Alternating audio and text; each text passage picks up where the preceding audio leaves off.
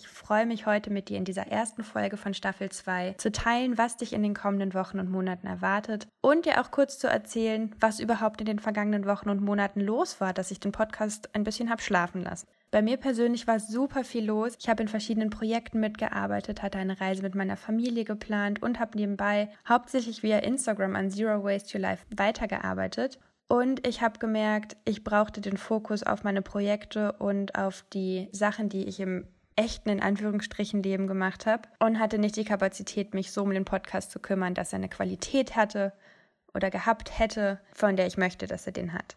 Für alle erfahrenen Zuhörerinnen und Zuhörer zur Erinnerung und für alle, die neu dabei sind, nochmal als herzliches Willkommen und kleinen Einstieg. Worum geht es bei Zero Waste Your Life? Zero Waste Your Life steht für mich für Freiheit, Freude und Nachhaltigkeit. Das bedeutet für mich vor allem, dass der Zero Waste Lifestyle, der Weg zu einem nachhaltigeren Leben, Freude machen soll und leicht sein soll. Es geht nicht darum, das Leben zu verkomplizieren und sich zu fragen, oh Gott, oh Gott, was bin ich denn jetzt für ein schlechter Mensch und wie kann ich das ändern, sondern es geht darum, herauszufinden, was wirklich wichtig ist im Leben. Für mich bedeutet das auch, meinen Konsum zu hinterfragen und mich für die einfacheren, umweltfreundlicheren Alternativen zu entscheiden. Für mich bedeutet es außerdem, Perfektionismus ade zu sagen und stattdessen ins Handeln zu kommen. Es geht nicht darum, von heute auf morgen den perfekten, abfallfreien, cleanen Haushalt zu haben, sondern es geht darum, für mich die ersten Schritte zu machen und das kann für jeden und jede etwas komplett anderes sein. Was sich für die eine Person gerade gut und machbar anfühlt, ist für die andere Person vielleicht gerade eine Herausforderung. Und das heißt nicht, dass eine der Sachen besser oder schlechter ist, sondern wenn jede und jede von uns die aktuell gerade möglichen und sich gut anfühlenden Schritte geht, dann ist uns auf jeden Fall schon ganz, ganz viel geholfen. Und Stichwort Perfektionismus, ich habe gerade eine kleine Challenge mit mir selbst am Laufen. Und zwar nehme ich diese Podcast-Folge gerade zum ersten Mal ohne großes Skript auf. Vorher habe ich mir immer vorgeschrieben, was ich genau sagen möchte, wann und wo. Ich habe mir jetzt hier nur so drei Stichpunkte auf meinem MacBook geschrieben und hangle mich daran entlang. Heute habe ich für euch fünf Simple Swaps, wie ihr unterwegs, wenn ihr Hunger oder Durst bekommt, lecker essen und trinken könnt und dabei Müll vermeiden. Fangen wir direkt an mit Nummer eins. Ich habe es in einer der vergangenen Episoden schon erwähnt. Der Coffee-to-go-Becher ist mein steter Begleiter. Anstatt Kaffee und andere Heißgetränke in Pappbecher mit Plastikdeckel zu tun. Nehmt euch einfach einen Coffee-to-go-Becher mit, den ihr immer wieder füllen könnt und spart somit den Abfall und sogar ein bisschen Geld, weil viele Cafés und Restaurants einen Rabatt gewähren, wenn man seinen eigenen Becher mitbringt. Nummer zwei, habt immer eine Trinkflasche dabei, die ihr wieder befüllen könnt. Ich selbst habe eine Edelstahl-Trinkflasche von Clean Canteen. Ansonsten kann ich euch auch Glasflaschen von Soul Bottles empfehlen oder einfach jede andere Glasflasche, die ihr gerne wieder auffüllen möchtet. In Deutschland kann man das Kranwasser nämlich bedenkenlos trinken. Das heißt, ihr könnt hier einerseits sparen an in Plastikflaschen abgefüllten Trinkwasser und euch gleichzeitig ein bisschen gesünder ernähren, denn Wasser trinken ist deutlich besser für unseren Körper als irgendwelche gezuckerten Getränke, die es auch meistens in Plastikflaschen gibt, zu konsumieren. Nummer drei, wir bleiben bei der Gesundheit. Mein liebster Snack, wenn ich unterwegs bin, ist Obst und Gemüse. Selbst wenn ich gerade mal nichts vorbereitet habe, es gibt immer die Möglichkeit, sich am Straßenrand oder in einem Bahnhofsshop einen Apfel, eine Banane, Paprika oder ein paar Möhren zu kaufen. Das Ganze kann man einfach unter dem Wasserhahn abwaschen und es ohne große Vorbereitung snacken. Der Körper ist mit Vitaminen versorgt und wir sparen die Verpackung. Apropos Verpackung sparen. Tipp Nummer 4. Wenn ihr Bock habt, euch was beim Bäcker zu holen, guckt doch mal, ob ihr nicht was essen möchtet, was man auf der Hand essen kann. Ich esse zum Beispiel mega gerne die Brezel von Ditch und weil ich die Brezel eh sofort esse, lasse ich sie mir einfach direkt über die Verkaufstheke reichen und spare auf diese Weise die Papiertüte. Alternativ, wenn ich mal was für längere Strecken kaufen möchte, das heißt, wenn ich es nicht sofort essen möchte, habe ich mittlerweile immer einen kleinen Baumwollbeutel dabei, den ich mir mal gekauft habe und eine Stoffserviette, um die Snacks einfach direkt dort hineintun zu können. Und last but not least, ich habe außerdem immer eine Dose dabei und einen Satz Besteck und Stäbchen, genauso wie mein Strohhalm. Das habe ich alles in einem kleinen Etui. Ihr könnt euch das auch gerne mal bei Instagram angucken. Und vermeide auf diese Weise die ganzen Wegwerf, Plastik, Holz, was auch immer, Einwegdinge, indem ich einfach meinen eigenen Kram dabei habe, den ich im Anschluss mit einem Stofftaschentuch wieder abtrockne, sauber mache und dann wieder wegräume. Ihr merkt auch heute wieder, es ist ganz einfach mit kleinen Changes einen großen Impact zu machen. In der heutigen Folge möchte ich mit dir teilen, was für mich einer der einfachsten und effektivsten Schritte war, um Abfall in meinem Alltag zu vermeiden, vor allem auf Reisen. Vielleicht haben es die ein oder anderen von euch schon mitbekommen. Heute ist ein super, super großer, aufregender Tag für mich, denn heute ist mein Crowdfunding gestartet für das Zero Waste Besteck Etui. Keine Sorge, das wird jetzt hier keine fünfminütige Werbeveranstaltung. Stattdessen möchte ich mit dir teilen, wie ich überhaupt auf die Idee gekommen bin, mir so ein Zero Waste Besteck-Etui zu nähen, beziehungsweise meine Mutter nähen zu lassen und was mich dazu bewegt, das Ganze jetzt als Crowdfunding-Projekt zu starten. Einer der ersten Schritte, den ich allen empfehle, die sich mit Abfall in ihrem Alltag auseinandersetzen und ihn reduzieren möchten, ist, frag dich mal, welchen Abfall produzierst du und wo fällt er an, in welchem Kontext? Das Ganze habe ich selber auch gemacht, als ich angefangen habe, auf diese Zero Waste Reise zu gehen und habe für mich festgestellt, ich bin privat und beruflich super, super viel unterwegs und ich schaffe es nicht immer, mir die perfekte Lunchbox zu packen. Deshalb hole ich mir ab und an noch was an Bahnhöfen, an Flughäfen oder in der Fußgängerzone. Was mich daran geärgert hat, war, die Sachen waren alle in Plastik verpackt. Die einzigen zwei Möglichkeiten, die ich gefunden habe, die mich befriedigend satt machen und die nicht in super viel unnötiger Verpackung sind, war entweder mir ein belegtes Brötchen oder Brezel zu holen und das direkt auf die Hand zu nehmen oder mir extra Zeit zu nehmen und dann manchmal auch ein bisschen mehr Geld in die Hand, um mich einfach hinzusetzen und was zu essen. So richtig zufriedenstellend, allumfassend war das für mich nicht, deshalb habe ich mich gefragt, was kann ich verändern? Meine Lösung war deshalb, meine Mutter zu bitten, mir ein kleines Etui zu nähen, in dem ich immer wiederverwendbares Besteck, einen Strohhalm für Getränke und meine Brotbox verstauen kann. Auf diese Weise kann ich nämlich Sachen, die ich sonst vielleicht nicht für unterwegs ohne Verpackung bekommen würde oder die ich sonst nur im Restaurant oder im Café essen könnte, einfach mitnehmen und im Zug oder unterwegs weiter essen. Mega praktisch für mich.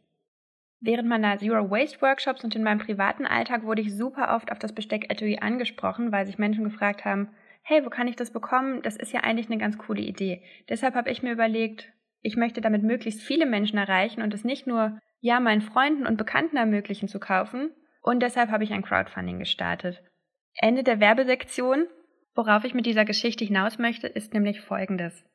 Dadurch, dass ich mich gefragt habe, was kann ich in meinem Alltag verändern, um Plastikabfall zu vermeiden? Welche Schritte sind für mich umsetzbar und bereiten mir Freude, habe ich meine Umwelt ganz automatisch damit angesteckt. Ich bin nie losgegangen und habe missioniert oder zu irgendwem du, du, du gesagt. Stattdessen gehe ich mit gutem Beispiel voran und freue mich, mein Umfeld einfach dadurch zu inspirieren, dass ich mein Ding mache. Und weißt du was? Das können wir alle. Um dir das Losgehen ein bisschen zu erleichtern, möchte ich gerne ein Tool mit dir teilen. Ich kann mich nicht mehr ganz genau daran erinnern, woher ich dieses Tool kenne. Ich finde es jedenfalls super kraftvoll. Wenn ich vor einer größeren Herausforderung oder Aufgabe stehe, dann mache ich drei Schritte. Schritt eins: ich zerlege die Aufgabe in kleinere Teile. Als nächstes, Schritt zwei, frage ich mich, was ist von diesen Schritten am einfachsten und was ist am herausforderndsten? Genau das, das scheinbar Schwierigste und das Einfachste, tue ich dann als allererstes. Und das ist auch schon Schritt drei. Wenn ich es nämlich geschafft habe, das Einfachste zu erledigen und das Herausforderndste zu erledigen, dann ist alles dazwischen machbar. Im Fall meines Crowdfundings war das, mein Ziel ist, ich möchte möglichst viele Menschen mit meinem Produkt erreichen und inspirieren. Was war das Einfachste? Ich habe Freunden von der Idee erzählt und Feedback eingeholt. Was war das scheinbar Schwierigste? Die Kampagne aufzusetzen und zu planen. Ich hatte keine Ahnung davon, wie man ein Crowdfunding macht. Beides habe ich getan, Häkchen dran. Dazwischen liegen nun ganz viel Orga, Content-Vorbereitung, Absprache mit Kooperationspartnern und wahrscheinlich in den kommenden Wochen auch neue Erfahrungen, die ich jetzt noch gar nicht absehen kann. Weil ich allerdings weiß, dass ich die größte Hürde bereits gemeistert habe, freue ich mich einfach auf das, was kommt. In der heutigen Podcast-Episode möchte ich mit dir teilen, warum Recycling ziemlich scheiße ist. Ich habe vor einer Weile einen Zero Waste Workshop gegeben für die Mitarbeitenden eines Recycling-Unternehmens. Das war für mich total spannend, weil ich dachte, naja, was soll ich denen eigentlich erzählen? Die kennen sich doch bestimmt aus mit der Müllproblematik. Tatsächlich war ich dann im Gespräch mit den Menschen total überrascht davon, wie wenig einige von denen wussten. Ich erlebe immer wieder, dass jemand meint, Abfall zu produzieren ist nicht schlimm, das wird ja in Deutschland alles recycelt. Falls du das auch bisher dachtest, muss ich dich an der Stelle leider desillusionieren. Das stimmt nämlich nicht. Ja, aus bestimmten Stoffen können neue hergestellt werden. Ja, durch Müllverbrennung entsteht Energie. Und nein, das ist in meinen Augen nichts Gutes. Recycling sollte nämlich meiner Meinung nach immer nur der allerletzte Schritt sein. Warum ist das so? Naja, die Produktion eines jeden Gegenstandes benötigt Ressourcen. Um ein paar vereinfachte Beispiele zu nennen, aus Holz wird Papier, aus Rohöl wird Plastik, aus Quarzsand wird Glas. Für die meisten Produkte werden außerdem Zusatzstoffe oft chemischer Art benötigt um die produzierten Gegenstände, nachdem sie irgendwann im Abfall gelandet sind, zu neuen Produkten weiterzuverarbeiten, werden außerdem neue Rohstoffe und Energie verwendet. Sortenreines Glas kann zwar zum Beispiel durch Einschmelzen zu 100% zu neuem Glas verarbeitet werden, muss dafür allerdings zunächst auf über 600 Grad Celsius erhitzt werden. Papier kann zu Recyclingpapier weiterverarbeitet werden, auch dafür müssen jedoch Frischfasern hinzugefügt werden. Ich könnte jetzt endlos so weitermachen, ich erspare uns das an der Stelle. Nur noch ein Satz zum Plastik. Nur bestimmte Plastiksorten können aufgrund ihrer chemischen Zusammensetzung überhaupt vernünftig recycelt werden. Viele übrige sind am Ende dann doch Restmüll und müssen verbrannt werden. Jetzt fragst du dich vielleicht, soll ich jetzt gar nicht mehr recyceln? Nein, im Gegenteil. Für mich beginnt jedoch die Lösung des Plastikproblems einen Schritt vorher. Je mehr Abfall wir durch achtsamen und nachhaltigen Konsum einsparen, desto besser. Je weniger Einweg- und je mehr Mehrwegprodukte wir verwenden, desto weniger muss am Ende des Tages recycelt werden. Ein Ansatz dafür ist, sich, Achtung, Überraschung, mit dem Zero Waste Lifestyle zu beschäftigen und die ersten Schritte in Richtung Müllvermeidung zu gehen. Ein weiterer Ansatz heißt Cradle-to-Cradle-Produktion oder auch Kreislaufwirtschaft. Um diese Podcast-Episode kurz zu halten, erzähle ich dir davon allerdings bei anderer Gelegenheit mehr. In dieser Woche geht es um das Thema Küche.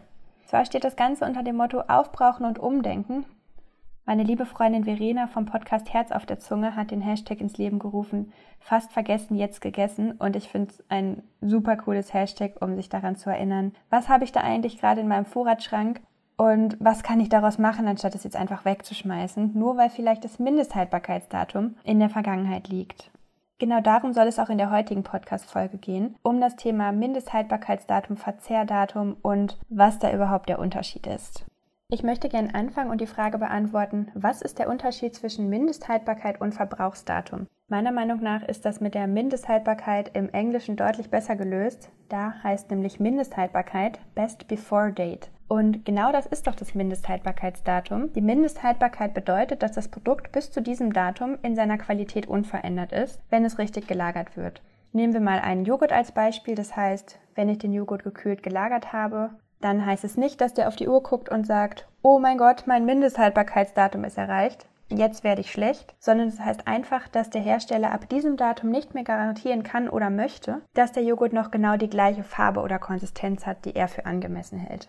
Dazu kommt, dass Hersteller da gern auf Nummer sicher gehen und deshalb das Mindesthaltbarkeitsdatum eher zu früh als zu spät ansetzen was zur Folge hat, dass die tatsächlich zu erwartende Ungenießbarkeit des Lebensmittels bei korrekter Lagerung meist weit, weit dahinter hängt. Anders verhält es sich mit dem Verbrauchsdatum. Das Verbrauchsdatum steht auf leicht verderblichen Lebensmitteln wie Fisch oder Fleisch oder Lebensmitteln mit rohen Eiern und der Aufdruck auf der Verpackung lautet hier zu verbrauchen bis. Lebensmittelexperten raten, das Lebensmittel nach Ablauf des Verbrauchsdatums wirklich nicht mehr zu konsumieren und zu entsorgen, ich persönlich denke, dass ich mich auch auf meinen gesunden Menschenverstand und meine Sinne verlassen kann, um selbst einzuschätzen, ob ein Lebensmittel noch gut ist oder nicht. Genau das ist auch der Tipp, den ich euch geben möchte, wenn ihr euch die Frage stellt, naja, aber wie lange über dem Mindesthaltbarkeitsdatum kann ich denn jetzt etwas noch essen? Werde ich tot umfallen, wenn ich das tausendjährige Salz esse, das jetzt aber schon seit drei Monaten abgelaufen ist? Der erste Sinn ist dein Sehsinn. Du kannst dir das Produkt angucken und dich fragen, sieht es noch so aus, wie es aussehen soll? Wenn du ganz offensichtlich Schimmel siehst, ist es natürlich schlecht. Wenn Fleisch verfärbt ist, ist es auch meistens schlecht. Wenn Käse an den Rändern ein bisschen gewellt ist, kannst du dich fragen, möchte ich das noch essen oder nicht? Kann ich daraus vielleicht was anderes machen? Der zweite Sinn ist dein Geruchssinn. Wenn ein Lebensmittel nicht mehr so riecht, wie es riechen sollte, wenn es vielleicht sogar muffig oder sauer riecht, wenn es es eigentlich nicht tun sollte, kannst du davon ausgehen, dass es schlecht ist. Zu guter Letzt, wenn das Lebensmittel noch gut aussieht und gut riecht, kannst du es probieren. Wenn du dir trotzdem nicht so ganz sicher bist, solltest du vielleicht nicht den großen Esslöffel nehmen und in den Mund stecken, sondern einfach mal eine kleine Löffelspitze nehmen und probieren. Und wenn das Produkt noch gut aussieht, gut riecht und noch so schmeckt, wie es schmecken soll, ist es wahrscheinlich noch gut und genießbar. Online findest du super viele Vorschläge dafür, was du noch machen kannst aus den Lebensmitteln, die du jetzt vielleicht noch aus deinem Vorratsschrank zauberst und dich fragst, was soll ich damit tun? Die Möglichkeiten sind da endlos und Kreativität hilft auf jeden Fall. Und zu guter Letzt möchte ich auch, wenn ich gerade gesagt habe, verlass dich auf deine Sinne, noch einen kleinen Disclaimer hinterher schicken. Verlass dich auf deine Sinne und wenn du dir nicht sicher bist, frag vielleicht noch mal eine andere Person, ob sie auch meint, das Lebensmittel ist noch gut. Und wenn ihr euch nicht sicher seid, so sehr das Herz dann vielleicht auch bluten mag, im Sinne eurer Gesundheit seid lieber ein bisschen vorsichtiger als zu experimentierfreudig. In der heutigen Folge möchte ich dir 10 Tipps vorstellen für Simple Swaps in der Küche. Simple Swaps, das sind einfache Veränderungen. Das heißt, wir fragen uns, wie kann ich einen Gegenstand durch die nachhaltigere Alternative austauschen? Fangen wir direkt an mit Nummer 1. Verwende, was du bereits hast. Das ist kein Simple Swap, allerdings ein ganz, ganz wichtiger Tipp meiner Meinung nach. Denn vielleicht musst du Dinge gar nicht austauschen, sondern du besitzt bereits was, was funktional ist und musst im Umkehrschluss dann auch nichts Neues kaufen, sondern kannst einfach Ressourcen sparen, indem du bei dem bleibst, was du bereits hast.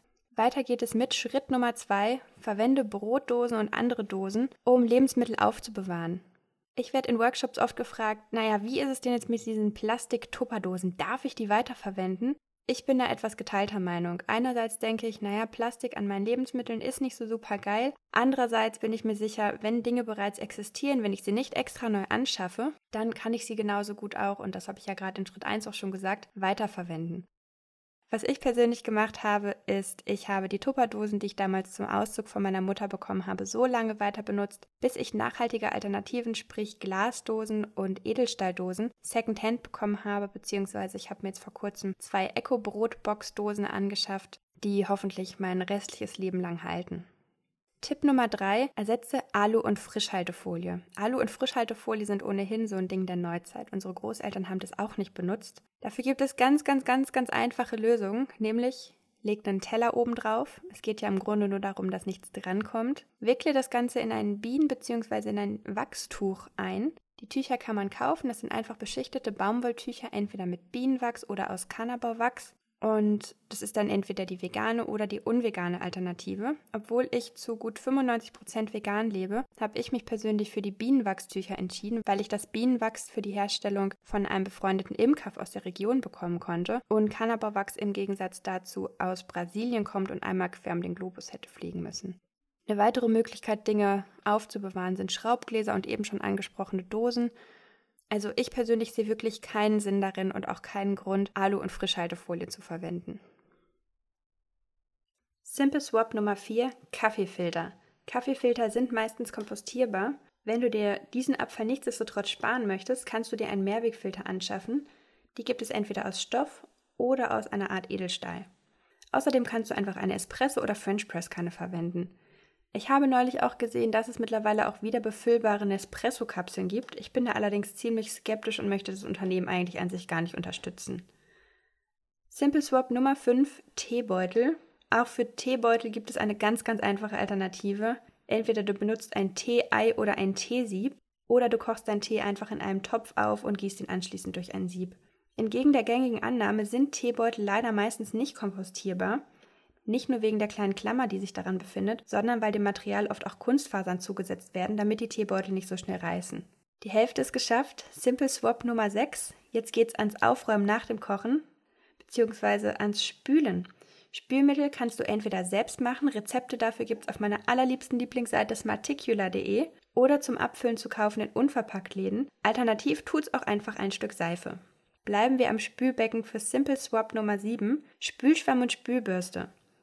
Bei Spülschwämmen löst sich immer auch Mikroplastik. Mehr zu Mikroplastik gibt es übrigens nächste Woche. Und auch Spülbürsten sind meistens aus Plastik.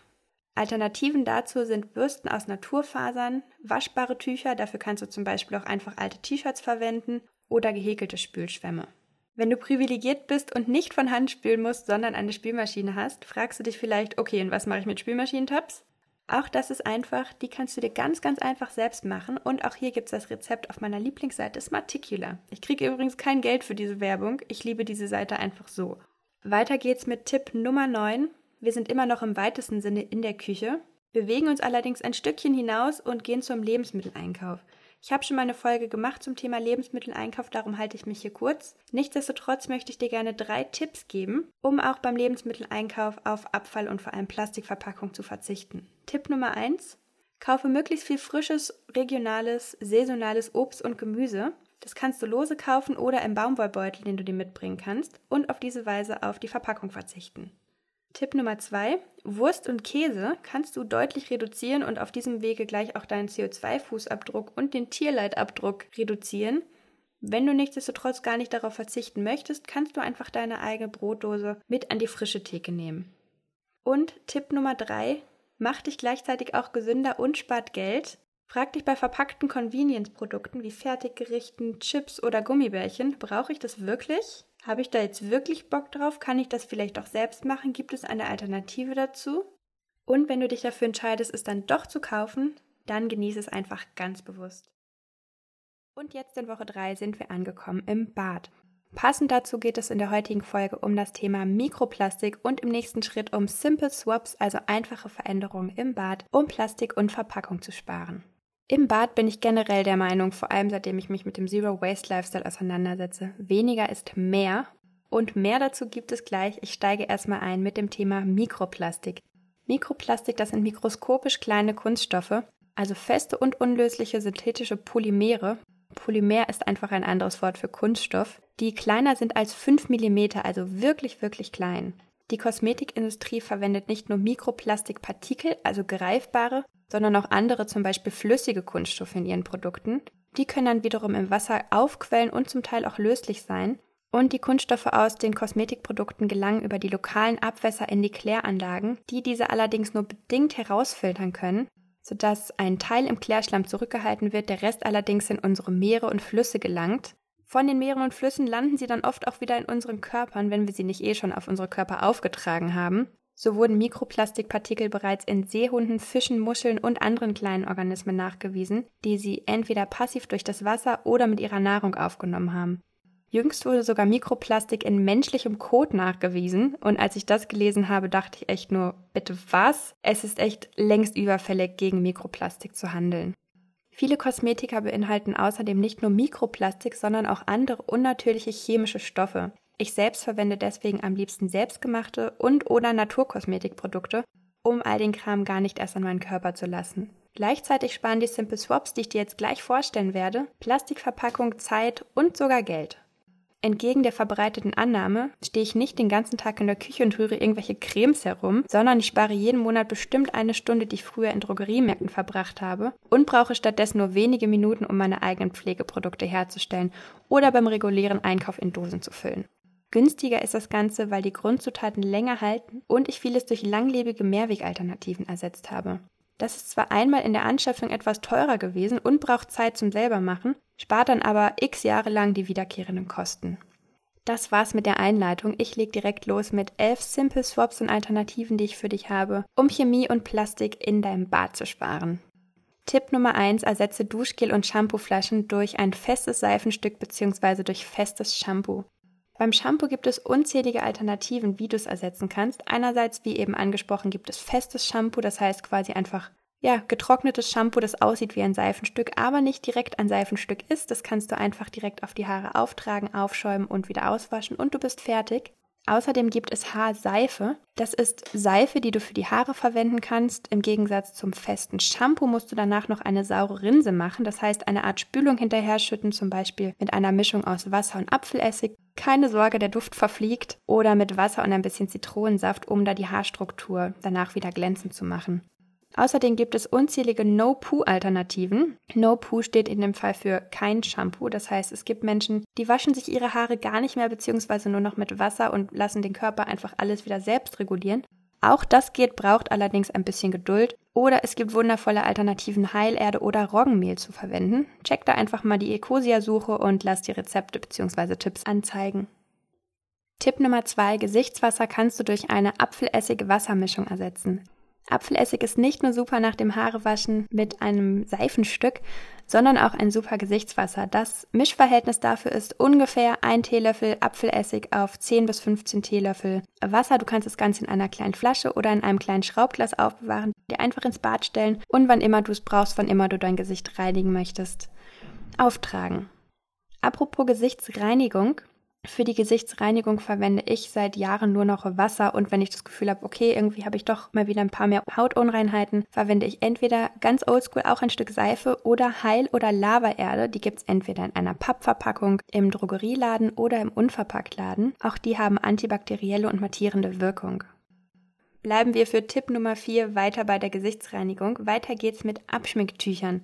Abschminktücher, wenn du sie bisher konventionell kaufst und entsorgst, bitte, bitte schmeiß sie wenigstens in den Restmüll und nicht in die Toilette. Die verstopft nämlich ansonsten und es gelangen weitere Giftstoffe ins Abwasser. Und Abschminktücher kannst du außerdem super, super easy ersetzen durch waschbare Baumwollpads. Die kannst du dir entweder in verschiedenen Online-Shops kaufen, die werden oft aus Stoffresten von der Produktion von anderen Produkten hergestellt, oder du kannst sie dir einfach selbst nähen, indem du runde, eckige, dreieckige, wie auch immer du sie gerne geformt hättest. Stoffstücke zum Beispiel von alten T-Shirts oder von einem alten Handtuch, wenn du es etwas gröber magst, aufeinander legst, einmal draußen herum umnähst und dann bist du fertig damit. Das Ganze funktioniert auch super, um das eben erwähnte Apfelessig-Gesichtswasser aufzutragen. Oder wenn du Make-up entfernen möchtest, entweder einfach mit ein bisschen Wasser oder wenn das Make-up wasserfest ist, beziehungsweise funktioniert das auch prima bei Theaterschminke, habe ich mir sagen lassen. Tu einfach einen Tropfen Speiseöl drauf, verreib das Ganze auf dem Gesicht und nimm es mit dem Baumwollwattepad wieder ab. Damit die Baumwollwattepads, wenn du sie mit Öl benutzt hast, nicht anfangen zu müffeln, solltest du sie danach regelmäßig mit in die Kochwäsche tun. Simple Swap Nummer 5 geht in die gleiche Richtung. Kosmetiktücher kannst du auch einfach durch waschbare Baumwollpads ersetzen. Wir gehen ein bisschen weiter runter und gucken uns unser strahlendes Lächeln an. Simple Swap Nummer 6. Wie ersetzen wir eigentlich Zahnpasta? Zahnpasta kannst du ersetzen mit Dentaps-Tabletten. Das sind, ich habe ganz lange gesagt, getrocknete Zahnpasta und habe mir dann neulich vom Erfinder von Dentaps erklären lassen, dass es nicht so ist, sondern dass es mit einem anderen Mechanismus funktioniert. Ich lade Axel einfach mal bei Zeiten für ein Podcast-Interview ein, um euch das genau erklären zu lassen. Für jetzt einfach nur, Dentabs sind Tabletten, die du in den Mund nimmst, zerkaust und die dann die gleiche Wirkung haben wie Zahnpasta, indem sie nämlich die Zähne reinigen und den Atem frisch machen. Außerdem gibt es unter anderem auf smarticular.de und auf ganz vielen anderen Blogseiten zahllose Rezepte, um Zahnpasta selbst zu machen. Da gibt es so, so viele Rezepte, dass ich hier keins in den Vordergrund stellen möchte. Grundzutaten sind da meistens antibakterielle Stoffe wie Natron, Kurkuma, Teebaumöl, Schlemmkreide, Wasser, Mentholtropfen. Und da kann sich jeder und jeder letztendlich das eigene, am besten passende Rezept zusammenstellen. Wir bleiben noch weiter bei der Mundhygiene. Die Zahnbürste ist bei den meisten Menschen aktuell noch aus Plastik. Hier gibt es Alternativen, die aus Bambus hergestellt werden, die im Anschluss einfach kompostierbar sind, beziehungsweise wenn du einen Kamin hast oder ab und an mal ein Lagerfeuer machst, einfach verbrannt werden können. Simple Swap Nummer 8 ist Zahnseide. Zahnseide gibt es im wiederverwendbaren und wiederbefüllbaren Glas- oder Metallflakon und in verschiedenen Varianten, mittlerweile auch vegan und kompostierbar oder unvegan aus Seide und Bienenwachs. Simple Swap Nummer 9 befasst sich weiterhin mit der Mundhygiene. Die ist auch ziemlich wichtig, sagt mein Zahnarzt immer. Wir sollten auch regelmäßig unsere Zunge reinigen, um da die Bakterien loszuwerden, zum Beispiel mit einem Zungenschaber. Den kannte ich lange Zeit lang einfach als Plastik Dingsbums, mit dem ich mir die Zunge abgekratzt habe und wo ich immer dachte, so, hm, das fühlt sich auch nicht so richtig super an. Das Ganze gibt es auch aus Edelstahl, sieht hübscher aus, hält ewig und ist online bzw. in Geschäften auffindbar unter dem Begriff ayurvedischer Zungenreiniger oder Zungenschaber. Jetzt wird es langsam spannend. Wir kommen nämlich zu zwei Fragen, die mir in Workshops immer wieder gestellt werden. Simple Swap Nummer 10 befasst sich mit, Achtung, dem Klo. Es passiert in meinen Workshops immer wieder, dass mich Leute irgendwann so, meistens gegen Ende des Workshops fragen, du Laura, wir haben jetzt schon über ganz vieles geredet, aber wie ersetze ich eigentlich Klopapier? Wie geht das? Geht das überhaupt? Jawohl. Entweder kannst du Toilettenpapier kaufen, das aus Recyclingpapier hergestellt ist. Das gibt es meistens in einer Plastikverpackung, die du dann im Anschluss, wenn du noch Abfall produzierst, einfach als Müllsack verwenden kannst. Außerdem gibt es mittlerweile auch in vielen großen Drogeriemärkten und Unverpacktläden Toilettenpapier, das aus Bambus, also einem schneller nachwachsenden Rohstoff hergestellt wird und das in Papier bzw. in Pappe eingepackt wird. Und es gibt auch eine Alternative, die komplett ohne Klopapier auskommt, nämlich einfach Wasser zu verwenden. Das klingt für viele von uns in der westlichen Welt vielleicht erstmal ein bisschen ungewohnt, weil wir einfach anders sozialisiert sind. Letztendlich ist es in großen Teilen der Welt total normal, sich einfach den Hintern und vorne rum mit Wasser zu reinigen. Ich habe zwei Monate in Indien gelebt und wenn ich da jemandem erzählt hätte, ich reinige meinen Hintern nach dem Toilettengang mit Papier, hätten die mich angeguckt und gesagt, mm, das ist schon nicht so sauber, Laura, das ist dir klar, oder? Das heißt, es hat einfach ganz viel damit zu tun, wie wir sozialisiert wurden. Entweder hast du vielleicht Glück und lebst in deinem Haus, in dem es noch ein Bidet gibt, oder du schaffst dir einfach eine Handdusche für die Toilette an. Die kannst du entweder an den Wasserhahn oder direkt an den Spülkasten, wo ja sauberes Wasser reinkommt, anschließen und kannst dir damit den Popo sauber spritzen. Wenn du keine Lust hast, etwas extra anzuschließen, dann kannst du dir eine Happy Po kaufen. Happy Po ist auch eine Popo-Dusche. Es ist eine Plastikflasche mit einem kleinen Aufsatz, die du einfach von Hand auffüllen kannst und dir dann den Hintern sauber spritzen kannst. Das funktioniert super und im Anschluss kannst du dir einfach mit einem kleinen Handtuch oder einem kleinen Waschlappen das Ganze trocken tupfen. Es ist ja dann wirklich sauber und hast an der Stelle ganz viel Klopapier und Bäume gespart. Zu guter Letzt nochmal was für die Make-up tragenden Menschen unter uns. Simple Swap Nummer 11 ist nur so halb ein Simple Swap, sondern eher ein Tipp meinerseits. Make-up ist in den meisten Fällen in Plastik verpackt. Make-up ist außerdem in den meisten Fällen, wie ich es vorhin einstiegs schon gesagt habe, oft auch mit Mikroplastik und anderen Chemikalien versetzt, einfach damit es länger haltbar ist, damit es so aussieht, wie wir es gerne hätten und damit es die gewohnte Make-up-Konsistenz hat. Es gibt mittlerweile einige Marken, die verkaufen Make-up, auch natürliches Make-up mit natürlichen Produkten in Glasflakons oder in Pappe. Es gibt auch einige Marken, die verkaufen das Ganze in Holz verpackt. Das ist auf jeden Fall die bessere Alternative, wenn es dafür nicht komplett um den Globus geschifft oder versendet werden muss, im Gegensatz zu in Plastik verpacktem Make-up. Meine Devise für Make-up lautet allerdings auch hier, weniger ist mehr. Ich habe bis vor kurzem einfach noch die Produkte aufgebraucht, die ich bereits hatte. Ich hatte relativ viel Natur-Make-up, das allerdings in Plastik verpackt war und dachte mir, naja, warum wegschmeißen, ist ja noch gut. Und es hat ewig gedauert, das aufzubrauchen, weil ich einfach mittlerweile viel, viel weniger Make-up benutze und gelernt habe, mich so zu lieben, wie ich aussehe, wenn ich morgens aus dem Bett komme und vielleicht ein paar Augenringe habe, wenn ich vielleicht nicht die perfekten langen Wimpern habe, aber das bin ich. Und genauso bin ich gut und ich möchte dir mit auf den Weg geben. Genauso wie du aussiehst, bist du auch gut. Und mach doch vielleicht einfach mal einen kleinen Test oder eine kleine Challenge. Guck mal, wie lange du es aushältst, dich nicht zu schminken und guck mal, wie dein Umfeld reagiert. Ich habe zum Beispiel am Anfang von meiner Familie, als ich ab und an ungeschminkt aus dem Haus gegangen bin, zuerst das Feedback bekommen, Laura, bist du krank? So kennen wir dich gar nicht. Jetzt nicht, weil die mich vorher nicht ohne Make-up kannten, sondern weil sie wussten, okay, Laura geht meistens mit ein bisschen Make-up aus dem Haus. Ansonsten ist irgendwas. Und nach ein paar Tagen und Wochen haben mich total viele Leute darauf angesprochen, die sich dann irgendwie daran gewöhnt hatten, wie ich natürlich aussehe und meinten, Laura, total krass, du strahlst ganz anders. Was hast du gemacht? Und meine Antwort war dann, naja, ich trage kein Make-up mehr und ich habe mich mehr mit Selbstliebe beschäftigt und das ist total schön. Die heutige Episode trägt den Titel Menstruieren ist menschlich, Alternativen für die Monatshygiene. Und auch wenn das für viele nicht menstruierende Menschen auf den ersten Blick vielleicht erstmal uninteressant klingt, Bitte bleib trotzdem dran. Vielleicht kennst du das, wenn du ein Mensch bist, der aussieht, als würde er menstruieren. Jemand fragt dich möglichst leise und verstohlen, ob du einen Tampon dabei hast. Seit drei Jahren muss ich selbst diese Frage leider immer verneinen, so gern ich der Person aushelfen würde, denn ich benutze eine Menstruationstasse und da ist Teilen etwas schwieriger. Was eine Menstruationstasse ist und welche weiteren Alternativen es zu Wegwerfprodukten während der Menstruation gibt, das verrate ich dir in dieser Folge. Vorher möchte ich noch etwas loswerden. Mir ist total wichtig, dass wir das Thema Menstruation enttabuisieren. Denn, ich habe es schon im Titel gesagt, Menstruieren ist menschlich. Ich wünsche mir, dass wir offen über dieses Thema reden können, ohne dass irgendjemand rot anläuft. No pun intended. Ich wünsche mir, dass nicht menstruierende Menschen wissen, was da bei Menstruierenden abgeht. Warum hat meine Freundin gerade Krämpfe? Was kann ich tun, um meinem Partner diese Zeit im Monat angenehmer zu machen? und was steckt eigentlich biologisch dahinter.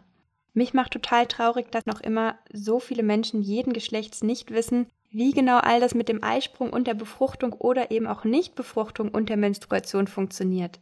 Für mich gehört das zum Basiswissen Körperkunde und sollte genauso wie das Thema Gender, vielleicht hast du schon gemerkt, ich spreche bewusst nicht von Frauen, sondern von Menstruierenden und Nicht-Menstruierenden, allen ein Begriff sein.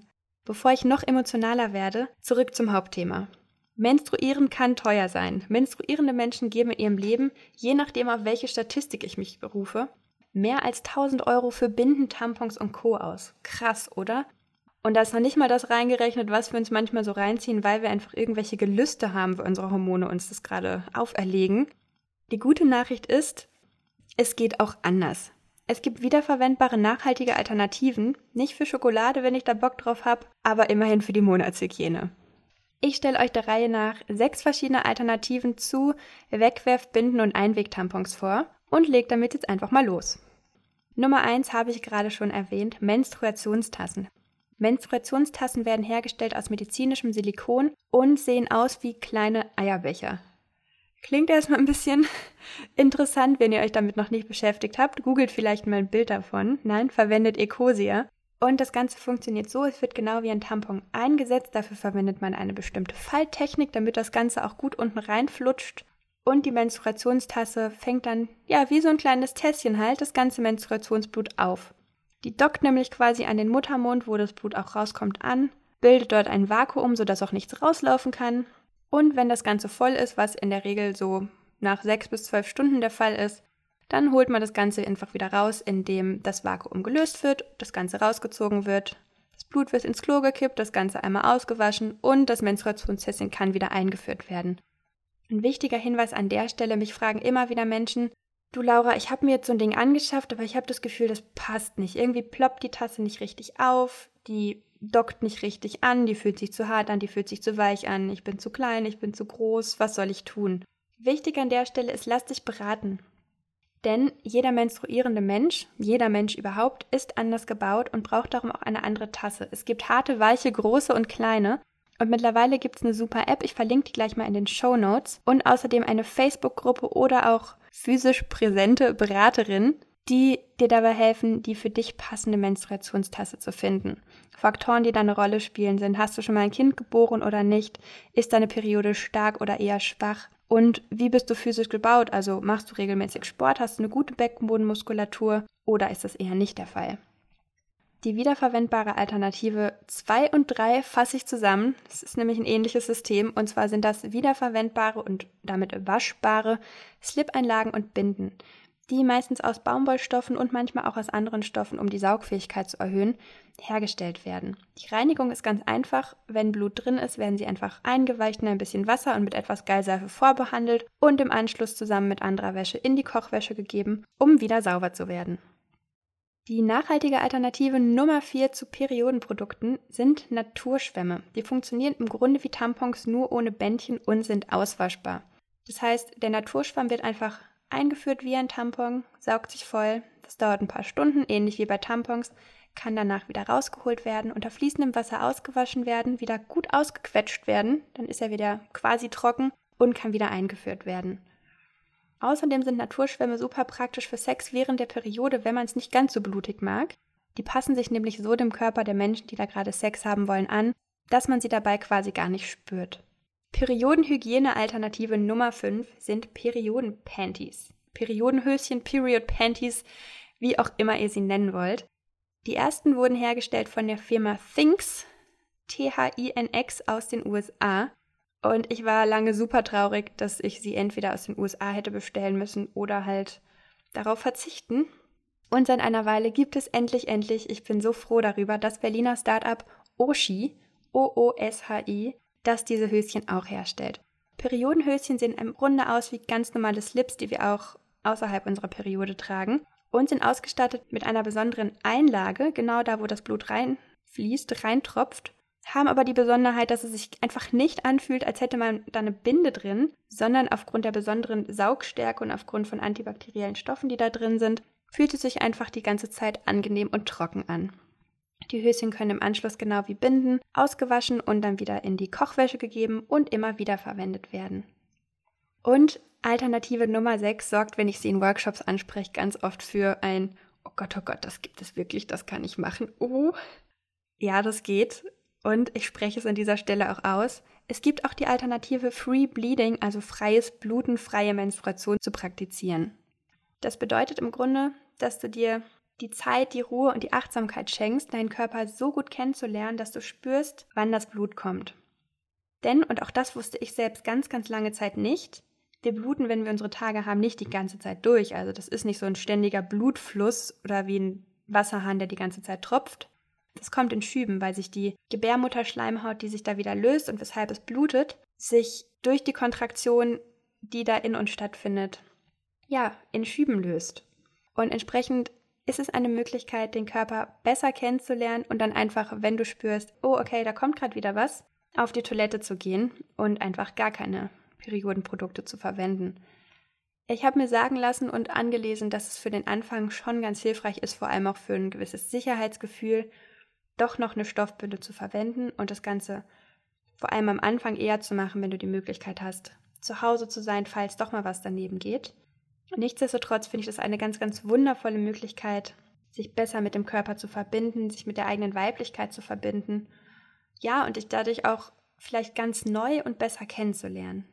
Was mir ganz, ganz wichtig ist nach all diesen Alternativen, die ich hier vorgestellt habe, es geht im Leben generell und vor allem auch während der Menstruation darum, sich wohlzufühlen. Auch du sollst dich wohlfühlen. Deine Periodenprodukte sollen zu dir und deinem Lifestyle passen. Und wie so oft im Leben, vor allem nach meinem persönlichen Verständnis von Zero Waste Your Life, geht es vor allem darum, aus all den wunderbaren nachhaltigen Alternativen, die für dich angenehmste und am besten umzusetzendste zu finden, sodass sie dir Freude bereitet. Mir persönlich schenkt die Menstruationstasse zum Beispiel die Freiheit, den ganzen Tag lang nicht übers Wechseln nachdenken zu müssen, wie es früher bei Tampons der Fall war. Und ich kann damit super angenehm Sport machen, schwimmen gehen, ohne darüber nachzudenken, dass da irgendwas rausbammelt oder so. Vielleicht hast du selbst Spaß daran, dir bunte Binden auszusuchen oder dich ans Free Bleeding heranzutasten. Hauptsache ist, es geht dir gut damit. Wenn du aus irgendwelchen Gründen doch nicht auf Tampons verzichten möchtest, dann kannst du immerhin biologisch hergestellte Tampons kaufen, in denen garantiert keine Chemikalien enthalten sind. Ja, in manchen konventionellen Tampons ist nicht nur Baumwolle, das wusste ich selbst auch lange nicht. Bald kannst du zum Beispiel Tampons von der Firma Einhorn kaufen. Die sind genau wie die Kondome, über die sprach ich ja schon in einer anderen Folge, fair sustainable produziert. Die Rohstoffe kommen also aus nachhaltiger Landwirtschaft und die Produzierenden werden fair dafür bezahlt. Außerdem setzen sich viele Unternehmen, die nachhaltige Periodenprodukte verkaufen, auch für menstruierende Menschen in anderen Regionen der Welt ein. Der Menstruationstassenhersteller Ruby Cup zum Beispiel spendet pro verkaufter Tasse im Westen eine Tasse an Frauen und Mädchen in Kenia und Things gibt Periodenprodukte an Menschen in Uganda aus. Vor allem im globalen Süden ist die Periode leider noch immer noch noch stärker stigmatisiert, als es hier schon ist. Wer blutet, der bleibt dort zu Hause. Das hat teils kulturelle oder religiöse Gründe und hängt teils damit zusammen, dass sich die Personen einfach keine Hygieneprodukte leisten können und stattdessen alte Lappen nehmen, was super unpraktisch und natürlich auch unhygienisch und damit ein großes Problem ist. That being said, es gibt viele, viele gute Gründe dafür, deine Menstruationsgewohnheiten zu hinterfragen und, falls du es noch nicht getan hast, mal etwas Neues auszuprobieren. In der heutigen Episode möchte ich mit dir drei Gründe teilen, dich noch weiter mit dem Zero Waste Lifestyle zu beschäftigen und dir außerdem Argumente mit an die Hand geben, wie du auch die Menschen, die vielleicht noch ein bisschen skeptisch sind, davon überzeugen kannst, dass das eine echt gute Sache ist. Dabei musst du auch gar nicht missionieren, sondern kannst einfach mit gutem Beispiel vorangehen. Die heutige Podcast-Episode habe ich nicht ganz neu entwickelt. Ich lese dir gleich einen Beitrag vor, den ich vor einer Weile für die Seite im Gegenteil.de geschrieben habe. Denn ich dachte mir, warum das Rad neu erfinden, wenn ich meine Gedanken zu dem Thema eh schon mal zu Papier bzw zum Computer gebracht habe. Also, los geht's. Ich hoffe, es gefällt dir. Ich bin die Zero Waste Tante, die, die immer und überall ihr Anti-Abfalltäschchen dabei hat.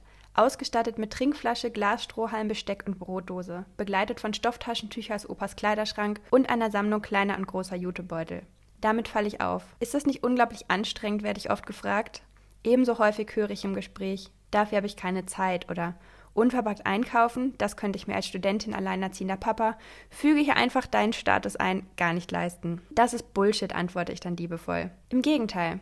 Seitdem ich abfallarm und möglichst nachhaltig konsumiere, ist mein Leben deutlich einfacher geworden und ich selbst glücklicher. Zero Waste ist gesund. Beim Wocheneinkauf schlendere ich durch die Auslage des Obst- und Gemüsedealers meines Vertrauens. Wenn ich Brot kaufe, schnacke ich mit der netten Backwarenverkäuferin, während sie den Leib in meinem Jutebeutel verstaut.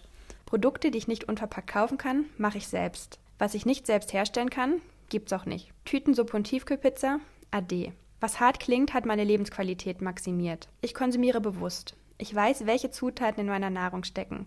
Dadurch lebe ich gesünder. Ich habe das Kochen für mich entdeckt. Vor drei Jahren hätte ich mich selbst noch dafür ausgelacht. Wer steht schon gern in der Küche, dachte ich.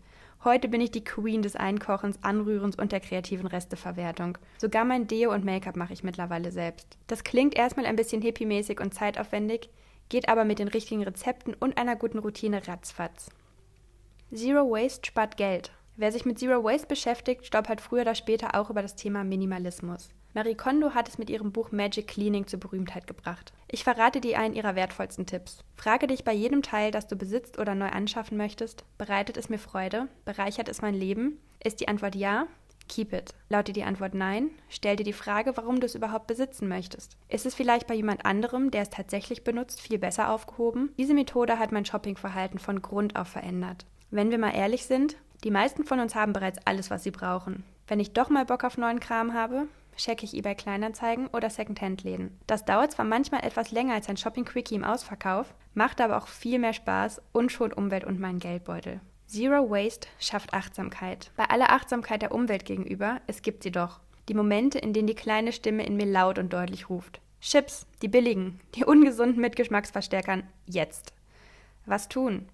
Selbstgeißelung und Verzicht der guten Sache wegen? Mein Respekt gilt allen Menschen, die das durchziehen. So selbstdiszipliniert bin ich dann doch nicht immer. Stehe ich tatsächlich vor dem Chipsregal, hilft meist kurz innehalten. Einatmen, ausatmen. In mich hineinhören und fragen, habe ich gerade wirklich Bock darauf? oder ist es nur ein Impuls, der gleich vorbeizieht? Ist es nur ein Impuls? Cool, Problem solved. Habe ich hingegen wirklich Bock? Randa. Chips kaufen, Tüte aufreißen und bewusst genießen, anstatt nebenbei reinstopfen. Wenn Konsumgüter keine nebensächliche Selbstverständlichkeit sind, kommt die Achtsamkeit ins Spiel. Achtsamkeit macht bekanntlich glücklich, selbst wenn es sich einfach nur um Chips handelt. Und nun Wer frisch in das Thema Zero Waste eintaucht, bekommt schnell den Eindruck, es sei ein Fass ohne Boden. Plastik- und verpackungsfrei, Fairtrade und vegan, regional und saisonal, in einer mit regenerativen Energien betriebenen, biozertifizierten Kreislaufwirtschaft produziert. Wo anfangen? Können wir überhaupt absolut ethisch korrekt konsumieren? Das ist für mich nicht die entscheidende Frage, sondern wo fangen wir an? Wo setzt du deine Prioritäten? Und welchen Schritt kannst du heute tun? Es muss nicht jede und jeder von uns einen perfekten Zero-Waste-Haushalt führen. Sollte es sowas wie perfekt überhaupt geben. Doch wir alle können mit kleinen Verhaltensänderungen im Alltag ein bisschen mehr Nachhaltigkeit und Freude in die Welt und auch in unser eigenes Leben tragen. Weil ich so viel positives Feedback dazu bekommen habe, meinen Blogartikel neulich vorzulesen, teile ich heute noch einen weiteren mit dir. Der Beitrag ist ebenfalls vorab auf imgegenteil.de erschienen und eine Art Gedankenexperiment von mir. Der Hintergrund dazu, ich bin Single und ich date. Ich wünsche mir, den für mich passenden Partner zu finden und dabei spielen viele Faktoren eine Rolle. Unter anderem ist mir heute auch noch wichtiger als früher, dass mein Partner ähnliche Interessen und gesellschaftspolitische Einstellungen hat wie ich. Darum habe ich mich neulich gefragt, wie viele Gemeinsamkeiten sind gut und wie viel Unterschiedlichkeit ist dennoch nötig. Das Ganze habe ich zusammengefasst im Text Gleiche Gegensätze. Ich bin im Laufe meiner Dating-Historie dem ein oder anderen Mann begegnet. Manchmal dachte ich, krass, der ist genau wie ich. Und manchmal empuppte sich der vermeintliche Mr. Right als das Gegenteil dessen, was ich mir von einem Partner wünsche. In vielen Fällen machte es einfach nicht Klick, obwohl es auf den ersten Blick hätte passen müssen. Dass es doch nicht passt zwischen uns, konnte ich mir mal schneller und mal weniger schnell eingestehen. Woran liegt das? Deutlich dachte ich darüber nach und landete bei der Frage, was ist dran an? Gleich und gleich gesellt sich gern und Gegensätze ziehen sich an. Ich persönlich finde, beide Denkweisen sind etwas zu vereinfachend. Was soll ich mit einem Partner, der ganz genauso ist wie ich? Jemand, der genau dieselben Interessen wie ich hat, auf denselben Partys tanzt, der genauso viel Energie hat wie ich und der selten komplett runterfährt, erscheint mir kein gutes Match zu sein. Ich wünsche mir, dass sich unser Yin und Yang ergänzen. Auf der anderen Seite kann ich mir nur schwer vorstellen, mit einem unreflektierten, unsportlichen Stubenhocker glücklich zu werden. Gespräche über das tägliche Wetter hinaus, Bewegung und gemeinsame Aktivitäten sind mir wichtig. Wie finde ich einen guten Mittelweg? Die Wissenschaft zeigt, je ähnlicher uns ein Mensch bereits zu Beginn der Beziehung ist, desto länger hält die Bindung. Es gibt weniger unliebsame Überraschungen. Wenn mein Partner und ich von Anfang an beide einen nachhaltigen Lebensstil anstreben, überrascht er mich wahrscheinlich, hoffentlich, zum Einjährigen eher nicht mit Rindfleischburgern vom Fastfood-Riesen um die Ecke. Gleichzeitig scheint ein gewisses Maß an Unterschiedlichkeit wichtig zu sein um voneinander zu lernen und einander auch nach dem dritten Date noch mehr zu sagen zu haben als, jo, das sehe ich genauso. Mein Partner soll mir ähnlich sein und mich faszinieren zugleich. Drum prüfe, wer sich ewig bindet, schrieb Schiller. Allein über die Frage der Ewigkeit oder schlicht der angestrebten Langlebigkeit und Intensität einer zwischenmenschlichen Beziehung lässt sich ewig reden. Genau dies erscheint mir, so banal es klingen mag, wichtig zu sein. Miteinander reden, mich authentisch zeigen, so wie ich bin. Lass uns mehr in den aufrichtigen Austausch gehen. Welche Bedürfnisse, Wünsche und Lebensvisionen haben die Beteiligten? Je ähnlicher mir mein potenzieller Partner ist, desto geringer ist das Konfliktpotenzial. Klingt logisch. Je ähnlicher sich unsere Charakterzüge und Einstellungen zum Leben sind, desto weniger gibt es in der Partnerschaft zu verhandeln. Erkenne ich mich selbst in jemandem wieder, kann mich das herausfordern und doch macht es einfacher, den oder die andere zu verstehen. Gegensätze mögen sich anziehen. Unterschiede sorgen für Spannung in mehrerlei Hinsicht. Sie können das Knistern und die Aufregung steigen lassen und bergen zugleich Konfliktpotenzial. Für eine langfristige Partnerschaft bedeuten sie mehr notwendige Verhandlungs- und Kompromissbereitschaft. Möglicherweise schlägt das, was ich während der ersten Verliebtheitsphase als kribbelnde Aufregung erlebe, später in zwischenmenschliche Spannung oder Konflikte um. Vielleicht auch nicht. Ich habe Respekt vor Menschen, die sich, weil sie sich auf eine besondere Art miteinander verbunden fühlen, trotz oder gerade wegen temporärer Spannung füreinander und dafür an der gemeinsamen Beziehung zu arbeiten entscheiden. Wie finde ich heraus, ob jemand zu mir passt? Manchmal reicht ein Date aus, um festzustellen, that's not the one. Wer sich beim ersten Treffen als AfD-Wähler oder militanter Plastik auf den Bodenwerfer entpuppt, hat bei mir schlechte Karten. In mir steckt ein moderner Öko-Hippie, der regelmäßig und gern zum Spielen raus möchte. Sorry, not sorry, next. Gesteht mir mein Date, er hätte zwei linke Füße, kann ich das wahrscheinlich verschmerzen, obwohl ich super gern tanzen gehe. Wenn der Rest passt, finden wir bestimmt andere gemeinsame Aktivitäten, die uns beiden Freude bereiten. Mir scheint, der Schlüssel zu einer erfolgreichen und glücklichen Partnerschaft sind, schon bevor sie beginnt, Aufrichtigkeit und Kommunikation. Aufrichtigkeit mir selbst gegenüber erspart möglicherweise allen Beteiligten eine späte Enttäuschung. Oft wissen wir im Grunde bereits rechtzeitig, dass es nicht passt und halten dennoch an der Vorstellung von der romantischen Spannung zwischen zwei Gegensätzen fest. Aufrichtigkeit mir selbst gegenüber kann auch bedeuten, oh dear, ich mag diesen Menschen. Oh dear, ich mag diesen Menschen. Ist das der Fall? Lass es ihn wissen. Aufrichtige Kommunikation miteinander hilft außerdem, den oder die andere wirklich kennenzulernen, mitsamt all ihren Bedürfnissen, Wünschen und Lebensvisionen. Ein Patentrezept oder eine Erfolgsgarantie für Partnerschaften gibt es trotzdem nicht. Und das ist gut so. Wo blieben sonst der Spaß beim Dating und das Kribbeln der Ungewissheit nach dem ersten Kuss? Was würde aus der Aufregung, während wir Zeit miteinander verbringen und dabei uns selbst und einander Stück für Stück ein bisschen besser kennenlernen, mit all unseren liebenswerten und zuweilen auch herausfordernden Eigenschaften? Hier endet der Text. Ich weiß, dass viele ambitionierte Zero Waster und Zero Wasterinnen ihre Reise zu weniger Abfall und mehr Zeit und Freude in ihrem Leben zunächst ohne Partner oder Partnerin beginnen. Entweder weil sie anfangs Single sind oder weil die Partner noch nicht so richtig mitziehen wollen. Ich persönlich glaube, und das wissen meine treuen Hörerinnen und Hörer bereits, dass Vorleben und Inspirieren deutlich zielführender und ein einfacherer Ansatz ist, im Gegensatz zu Missionieren und Indoktrination. Wenn wir unsere Mitmenschen nerven und sie sich bevormundet fühlen, gehen viele Menschen eher in eine Abwehrhaltung, anstatt sich zu öffnen und mitzumachen.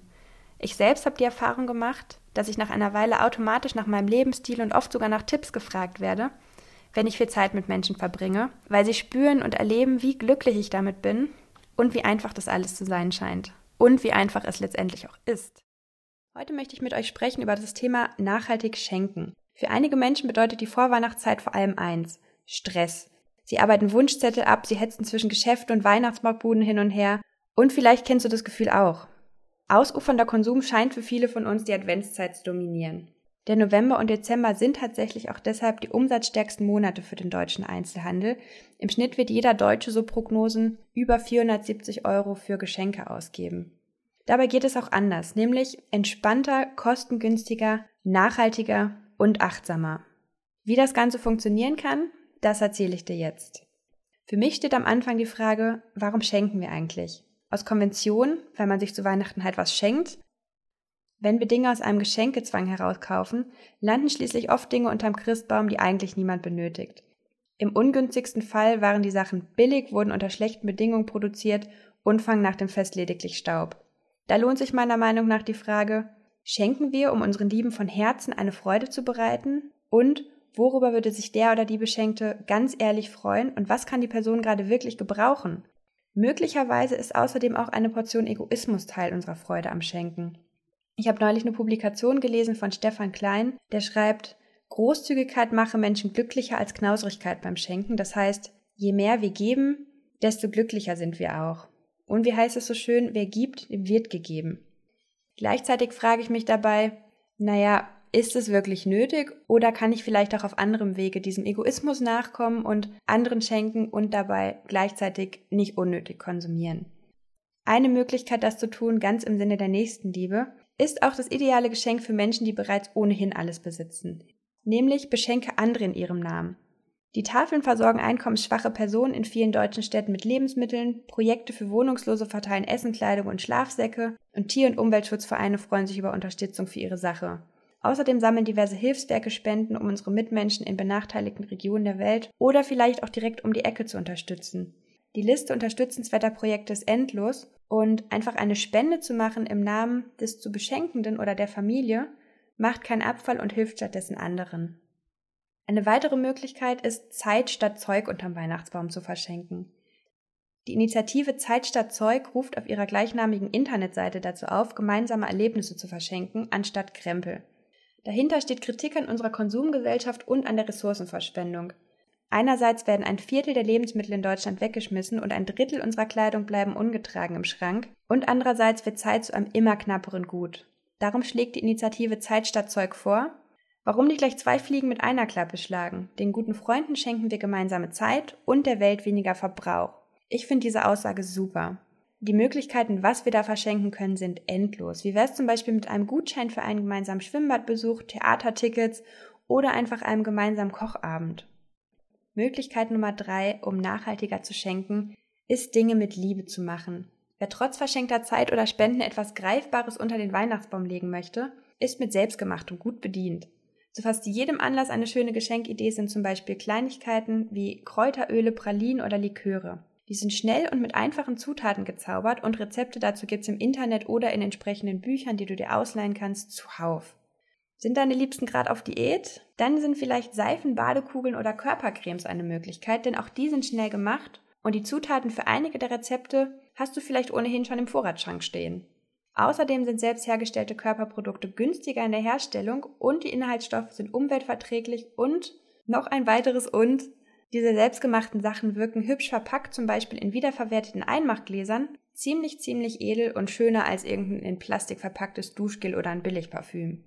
Zugegeben ist wahrscheinlich nicht jeder von euch ein Fan vom selbermachen.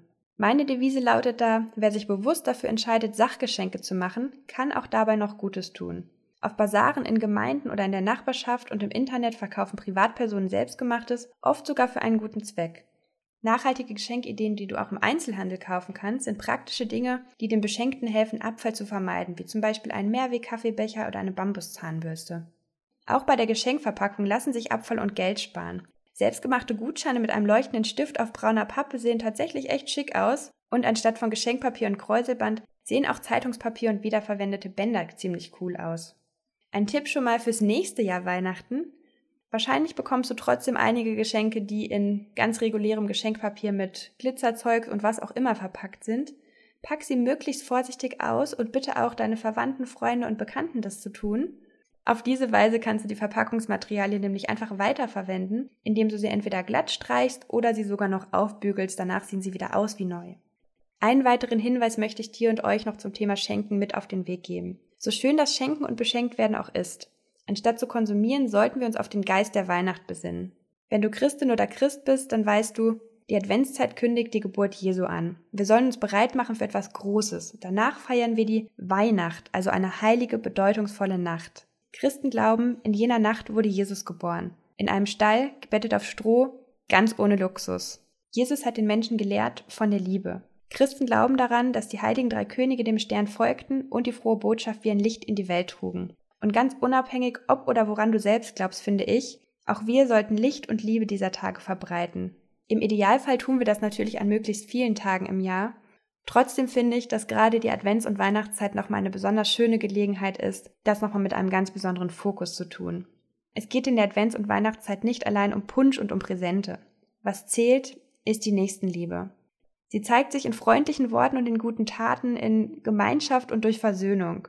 Das wohl günstigste und zugleich kraftvollste Weihnachtsgeschenk, das du deinen Mitmenschen machen kannst, ist ein Danke, dass es dich gibt. Oder auch ein Danke für die gemeinsame Zeit. Ein Danke für was auch immer du Danke sagen möchtest. Vielleicht auch einfach ein Danke an etwas Höheres für dieses Leben, ein Danke an dich ganz persönlich dafür, was du alles jeden Tag leistest. In der heutigen Folge habe ich einen ganz besonderen Gast für euch, nämlich Axel von Dentabs.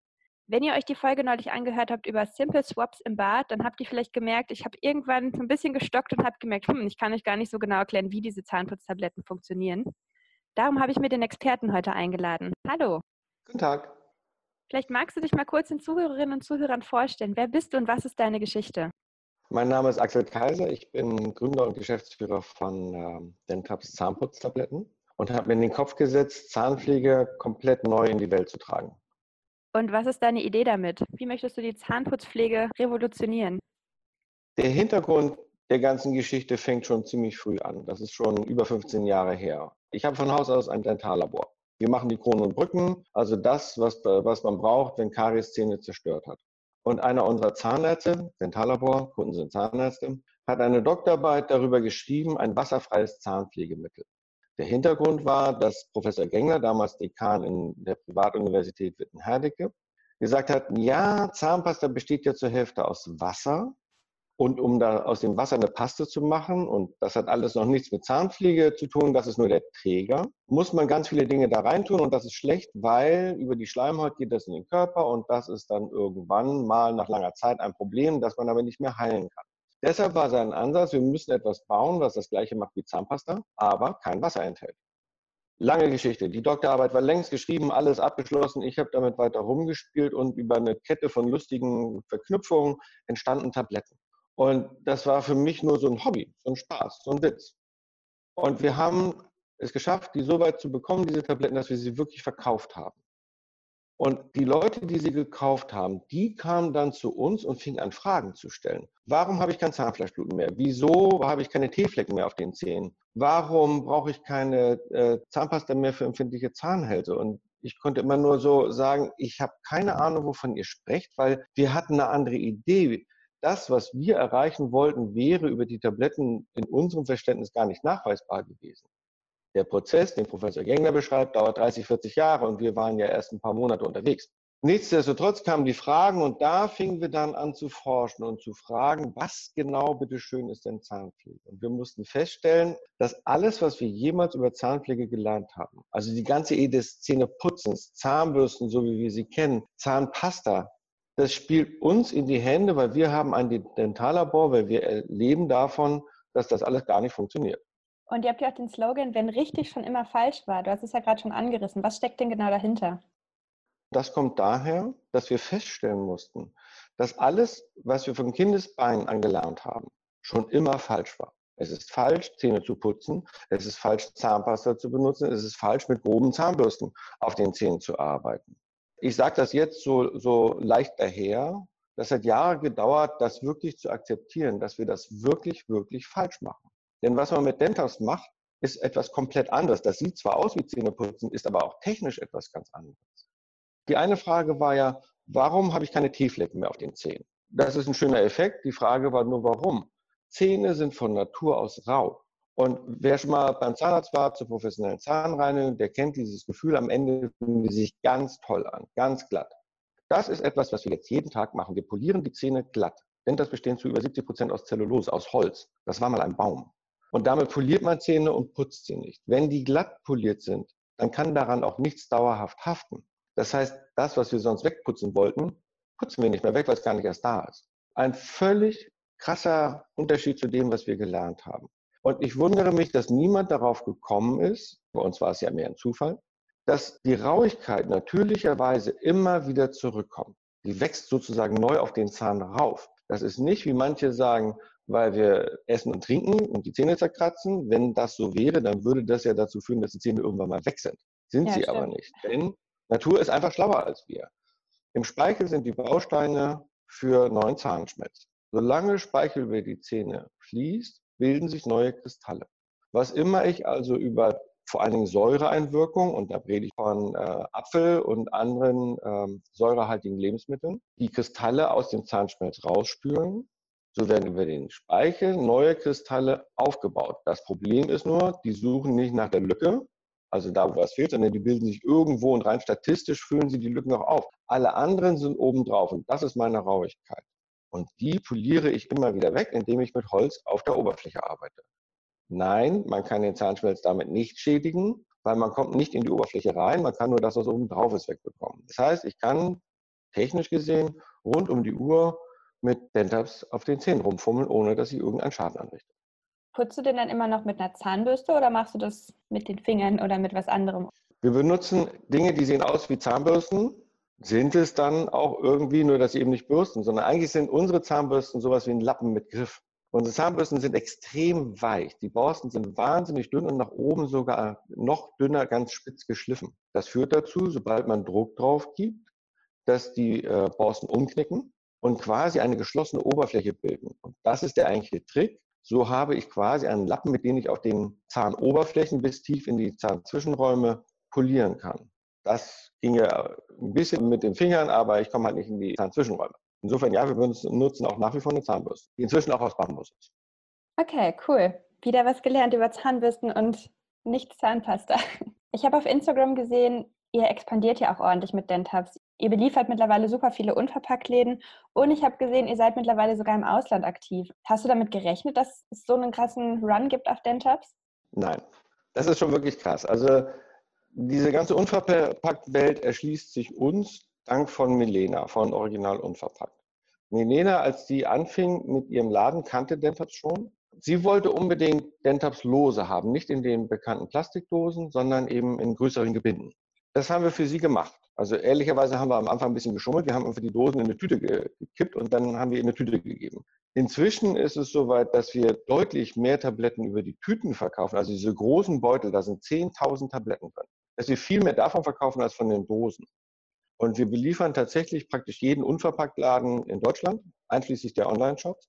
Äh, wir haben einen großen Run aus äh, Großbritannien, weil wir neben der Tatsache, dass wir praktisch das Einzige sind, was man guten Gewissens lose verkaufen kann, noch viel einzigartiger sind, weil bei uns gibt es auch die Variante mit Fluorid. Das gibt es in der ganzen Do-it-yourself-Welt sonst nicht. Also ich kann keine eigene Zahnpasta machen mit Fluorid. Und das ist der ganz große Hit. Und so kommen wir plötzlich in alle möglichen Länder. Also wir liefern EU-weit alle möglichen Unverpacktläden bis runter inzwischen äh, außerhalb EU bis nach Neuseeland. Da baut sich gerade was auf. Selbst in den USA hat sich jetzt eine, eine Truppe gebildet, die möchten das dort gerne verkaufen. Also es ist völlig irre, also völlig unerwartet. Dazu kommt, dass wir äh, unsere Verpackung auch umstellen. Also es gibt ab nächstes Jahr bei uns keine Plastikdosen mehr. Also wir haben noch Reste, die verkaufen wir natürlich, die schmeißen wir nicht weg. Aber alles, was wir neu produzieren, kommt in kompostierbare Folie. Sehr cool. Das freut mich sehr. So, ich bin schon mal der letzte meiner Fragen angekommen. Und zwar, du hast ja gerade gesagt, ihr beliefert super viele Unverpacktläden. Wie bewertest du die ganze Zero Waste Bewegung? Meinst du, das ist was, was sich mittelfristig auch gesamtgesellschaftlich durchsetzt oder wird das eher so ein, ja, so ein Nischending bleiben? Ich habe ja viel auch mit Biomärkten, mit Supermärkten. Wir kommen zum Beispiel nächstes Jahr ab Februar äh, in, in, die Regale von DM. Über diese ganze Arbeit habe ich auch die Supplier der Dispenser kennengelernt. Also die Leute, die die Dinger verkaufen, die in den Unverpacktläden hängen, wo man dann abfüllen kann. So über den Flurfunk weiß ich, dass alle, absolut alle großen Ketten sich mit diesem Thema beschäftigen. Also das ist keine Eintagsfliege, das ist nicht nur so ein bisschen, sondern es gibt große Ketten, die sich damit beschäftigen. Wir hier in Berlin haben die Bio Company. Es gibt bei Bio Company in der Yorkstraße einen, einen, äh, einen Versuchsdispenser mit Dentats zum Nachfüllen. Die üben quasi, wie ist das mit Nachfüllen in einem Supermarkt. Weil in einem Unverpacktladen sind Eigentümer und die kümmern sich und die sind nicht so groß. In einem Supermarkt mit 1500 Quadratmetern und einem Dreischichtbetrieb ist die Nähe zum Produkt anders. Und da muss man halt gucken, wie werden Dinge äh, äh, in Fragen Hygiene, Nachfüllbarkeit und, und, und, wie ist das da zu handeln.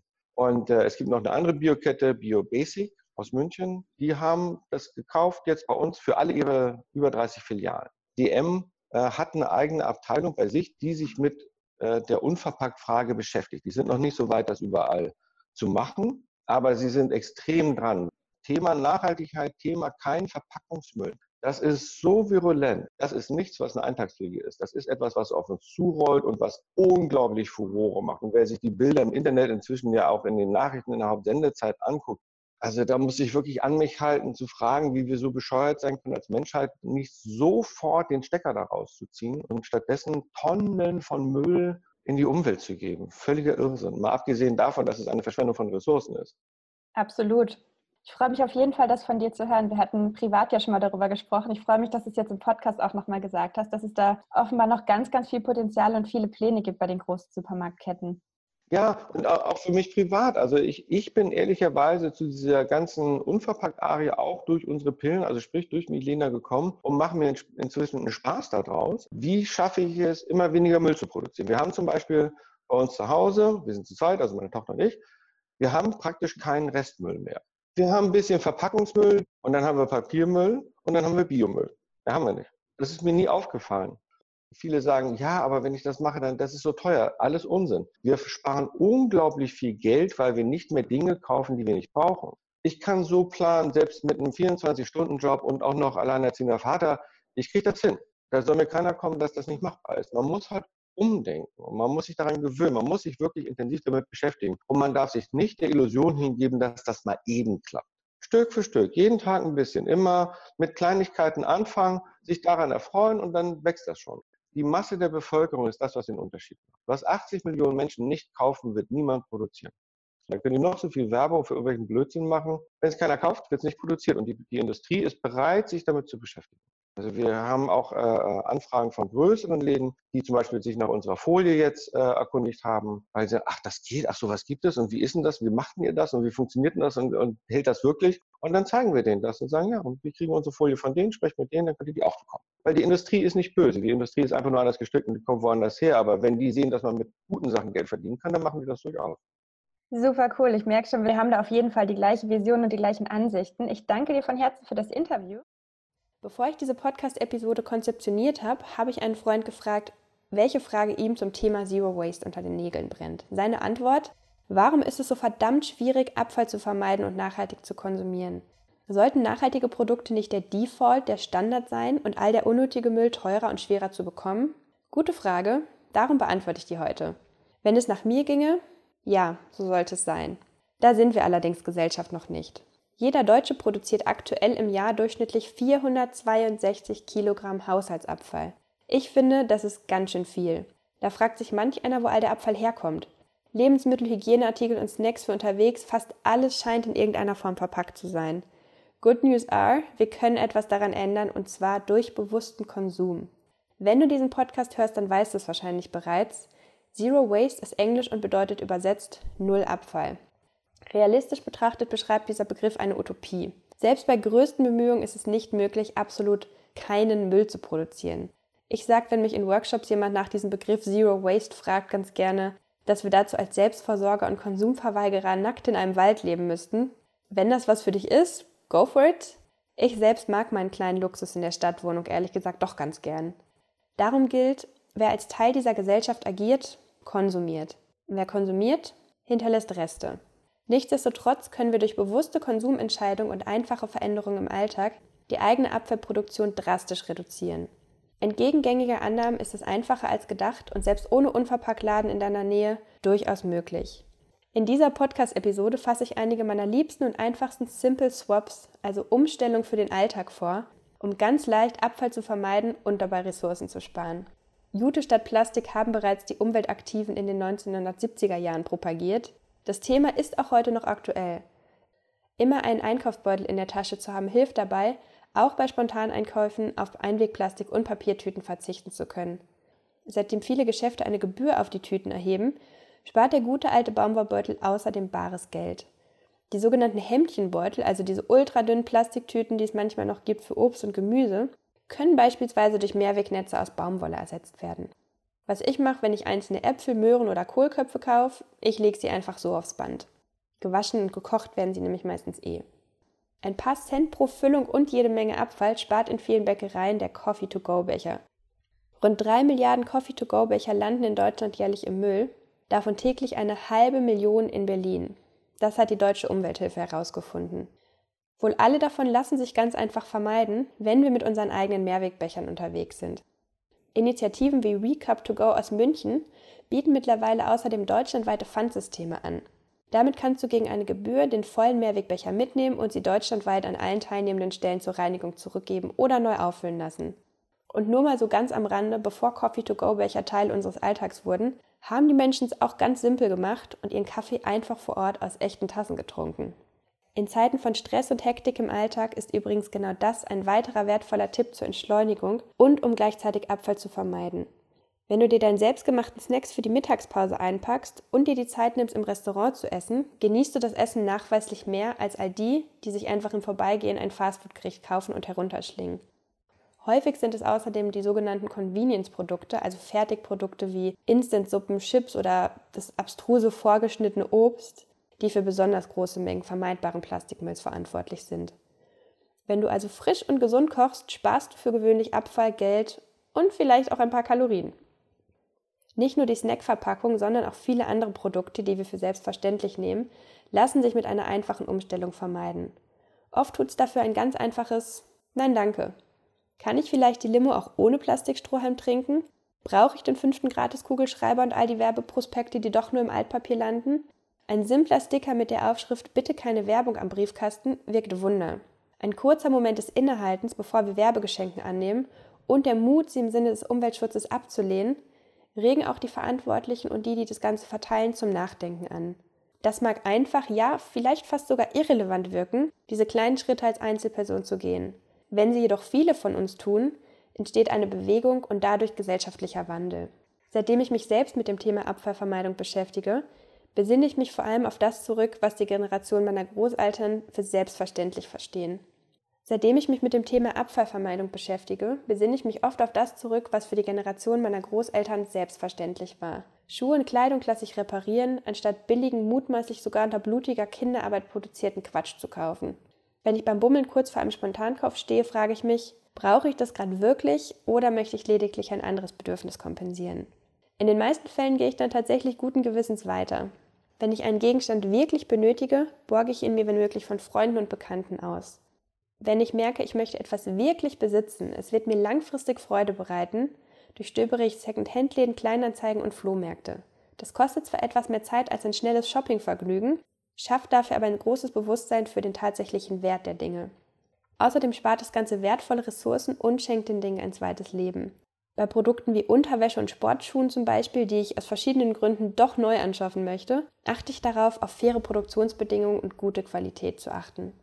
Ich zitiere an der Stelle ganz gerne meinen Großvater, der früher gesagt hat, wer billig kauft, kauft zweimal. Und ich finde, da ist echt was dran. Wenn ich über Preise rede, werde ich oft gefragt, sag mal Laura, wie kannst du dir das eigentlich leisten, all diese nachhaltigen Produkte zu kaufen? Schließlich sind unter fairen Arbeitsbedingungen und ökologisch hergestellte Kleidung und Lebensmittel schon deutlich teurer als Discounterware. Der Trick liegt hier in einer gesunden Mischung. Verzichte ich auf Impulskäufe und entscheide mich häufiger für das Ausborgen oder Secondhand, kann ich dieses Geld an anderer Stelle in gute Qualität investieren.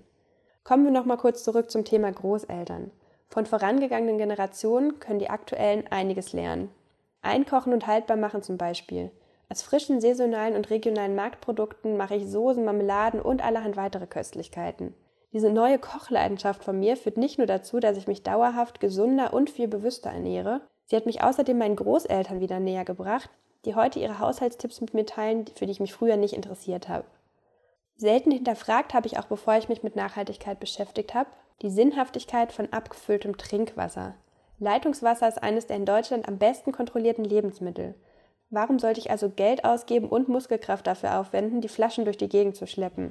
Wenn du es lieber gefiltert oder mit Kohlensäure magst, bekommst du im Drogeriemarkt entsprechende Geräte, die du immer wieder verwenden kannst. Gesunde und leckere Alternativen zu gezuckerten Limonaden sind übrigens gerade bei wärmeren Temperaturen, die wir gerade nicht draußen haben, aber ja hoffentlich bald wieder, mit Früchten versetztes Wasser oder abgekühlte Tees.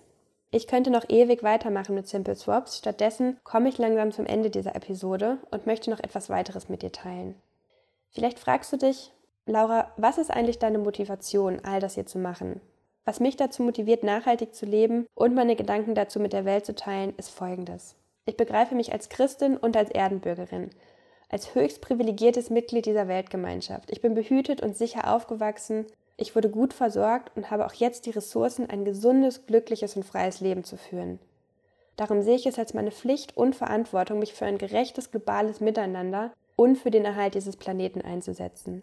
Ich möchte keine Bilder von Plastikstrudeln in den Meeren und qualvoll verendeten Tieren mehr sehen und ich möchte, dass jeder Mensch auf dieser Welt Zugang zu Nahrung und Ressourcen hat, die er für ein gesundes, sicheres und zufriedenes Leben benötigt. Letztendlich liegt es an jedem und jeder Einzelnen von uns, entsprechende Schritte zu unternehmen, um die eigene kollektive Abfallbilanz und den CO2-Fußabdruck zu senken. Darauf können wir uns zurückbesinnen auf das, was viele von uns offenbar zeitweise vergessen haben. Ein Leben im Einklang mit der Natur und miteinander ist möglich, vielleicht sogar notwendig, um zu überleben. In der heutigen Episode geht es um das Thema Reisen. Gerade zum Jahresende, wenn einige von uns ihre Urlaubstage für 2019 einreichen und dabei Pläne für die nächste Reise schmieden, erscheint mir das ein relevantes Thema zu sein. Wer nach Schnäppchenurlaub sucht, wird schnell fündig. Viele von uns achten darauf, Plastik und Müll zu vermeiden und das Auto häufiger stehen zu lassen. Hast du allerdings schon mal darüber nachgedacht, welche Auswirkungen dein Urlaubsreiseverhalten hat? Fliegen ist ein Klimakiller, das wissen die meisten von uns mittlerweile, und trotzdem tun wir es. Auch ich kann mich davon nicht freisprechen. Kurzstrecken vermeide ich komplett und fahre stattdessen auch internationale Strecken ins europäische Ausland fast ausschließlich mit der Bahn. Für meine Arbeit fallen gelegentlich Langstreckenflüge an. Und ich bin mir unsicher, ob ich hier leider sagen möchte oder nicht. Als Leiterin von interkulturellen Jugendbegegnungen zum Thema Nachhaltigkeit gehört es auch zu meiner Aufgabe, Menschen aus unterschiedlichen Ländern zusammenzubringen. Seit einer Weile achte ich bei der Auswahl und Konzeption von Projekten jedoch mehr darauf, dass die Anreise so wenig CO2 wie möglich produziert indem wir die Distanzen möglichst gering und die Austausche möglichst lang halten.